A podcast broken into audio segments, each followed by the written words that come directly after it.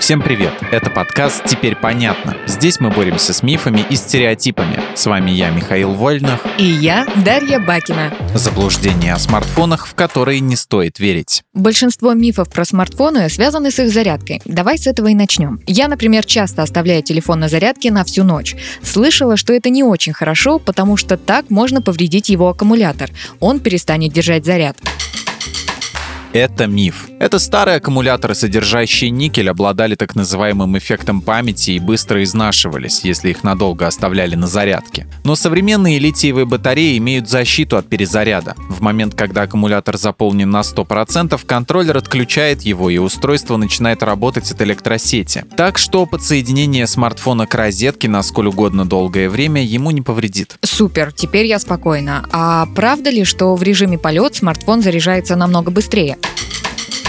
Очередной миф. В теории это действительно звучит неплохо. Отключив мобильную сеть, Wi-Fi, Bluetooth и GPS, ты снизишь расход энергии, а следовательно будешь экономить электричество. И батарея будет заряжаться быстрее. Но на практике прирост настолько незначительный, возможно даже в пределах нескольких минут, что заморачиваться смысла попросту нет. Если тебе нужно зарядить смартфон как можно скорее, лучше убедись, что твое устройство питания поддерживает быструю зарядку. Или пауэрбанком обзаведись. А еще бытует мнение, что закрыв Закрыв фоновые приложения, можно сэкономить заряд батареи и память. Что ты насчет этого скажешь?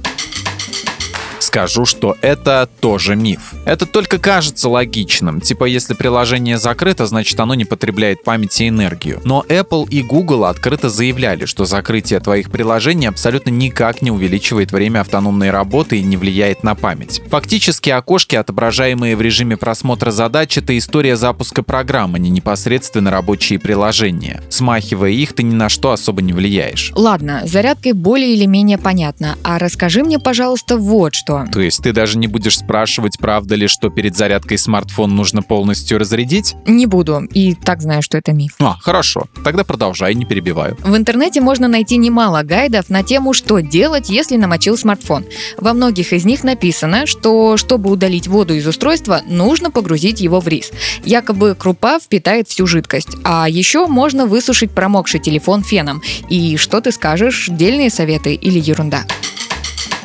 Это все мифы. Ничего из этого тебе делать не нужно. Рис, гречка и другие крупы не помогут избавиться от жидкости в смартфоне. это миф. А горячий воздух фена и вовсе может повредить пластиковые детали в гаджете, окончательно доломав его. Хорошо, так что делать, если руки крюки и телефон уже промок? Немедленно отключи его, разбери, извлеки аккумулятор и удали влагу бумажными салфетками. Миш, руки-крюки, помнишь? Если не можешь сделать это самостоятельно, просто выключи гаджет, чтобы снизить риск короткого замыкания ранее и отнеси в сервис. И ни в коем случае не экспериментируй с народными способами. Ладно, у меня финальный вопрос.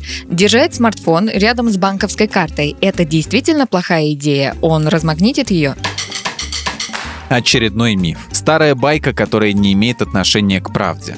Смартфон действительно генерирует магнитное поле, но оно настолько слабое, что никакие карты повредить не в состоянии. Теоретически шансов испортить карточку магнитной застежкой кошелька и то больше. Многие вообще носят карты в специальных кармашках чехла для смартфона и ничего. Спасибо. Теперь мне все понятно.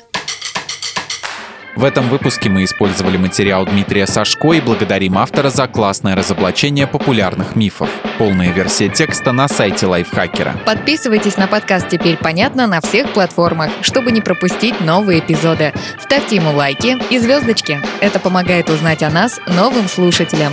Свои впечатления о выпуске оставляйте в комментариях или отзывах в приложении. А еще подписывайтесь на наш телеграм-канал подкаста Лайфхакера. В нем вы найдете много полезной информации о различных различных аудиошоу и не только. И помните, что новая порция разоблачений уже на подходе.